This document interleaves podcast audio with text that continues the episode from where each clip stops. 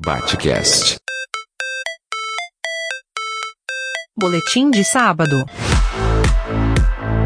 Com Fábio Catani.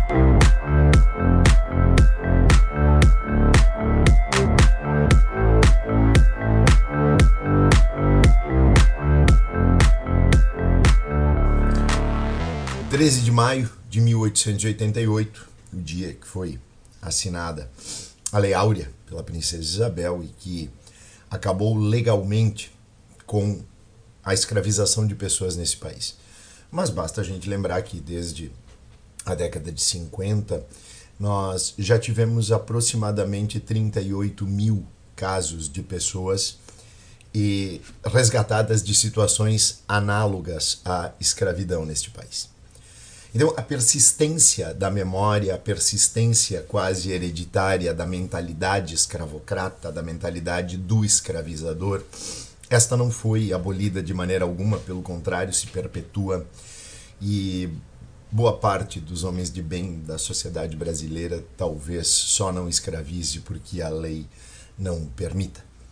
Foram cerca de 350 anos de escravização tanto de pessoas pretas vindas da África naquela diáspora forçada, naquele genocídio transatlântico que se estabeleceu, uh, cerca de se fala entre 4 milhões e 6 milhões de pessoas que foram escravizadas, uh, também aquelas que aqui nasceram. Nós temos neste número mais de um milhão de indígenas também escravizados. Nunca podemos esquecer que os indígenas também foram escravizados, não só aqui no Brasil, mas vivenciaram essa mesma situação em todas as Américas que os europeus dominaram. E nós temos outros cerca de 2 milhões, 3 milhões, sabe-se lá quantos milhões que morreram nessa travessia maldita que se fazia nos navios que não é de graça, eram chamados de tumbeiros. Uh, eu gosto muito das definições do, de Alexandre Gossen sobre a acidadania, a ausência completa de uma cidadania. Uh, são pessoas completamente desalentadas, aquelas que até hoje persistem em condições de vida que não lhes permitem sequer sonhar, planejar, imaginar uma cidadania ativa em sua vida. Também gosto da definição de José Murilo de Carvalho, da cidadania em negativo. E o que, que esses dois termos, a cidadania do Gossen e a cidadania em negativo, trazem consigo? Bom, eh, após o fim da, da, da escravidão legal, o que nós tivemos foi muito mais uma liberação do ônus de gastos por parte daqueles que escravizaram do que a libertação daqueles que a lei é, efetivamente libertou. Até porque, em comparação com a população negra livre do período, a população escravizada era menor já naquele momento. E a lei, ela aparece no, sua, no seu caráter áureo, no seu ouro, ofuscar o sangue negro, o sangue indígena, o sangue pobre que foi derramado para que essa lei fosse escrita para que essa lei fosse redigida, para que essa lei fosse colocada como se uma dádiva branca fosse escrita, sim, com o sangue indígena, com o sangue negro, com o sangue pobre. E após?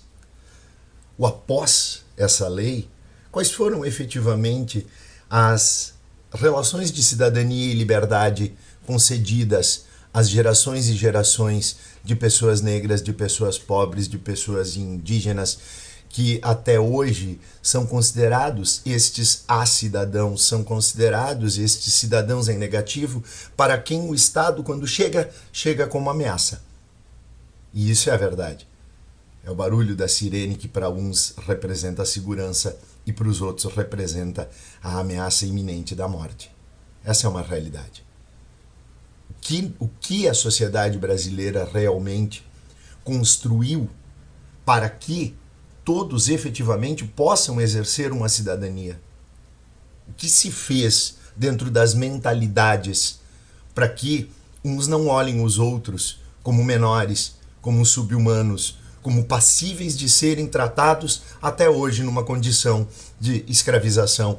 E não falo apenas da condição daqueles que efetivamente vivem em condições análogas ao trabalho escravo.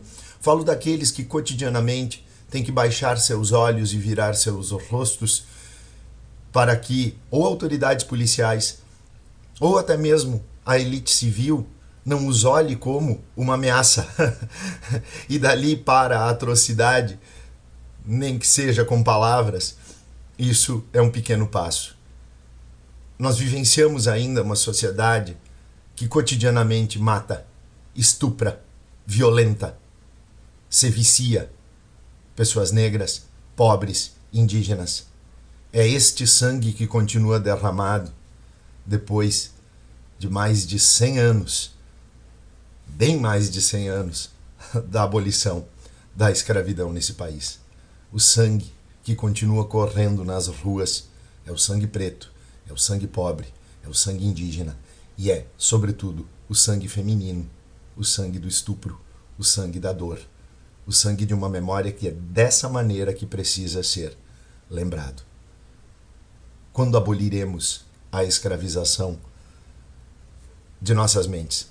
Quando olharemos efetivamente de maneira igual, como humanos iguais nesse país? Se é que um dia nos olharemos dessa maneira. Este foi o meu triste, claro, reflexivo e doloroso boletim de sábado para o Batcast. Aqui é o professor Fábio Catani. Batcast.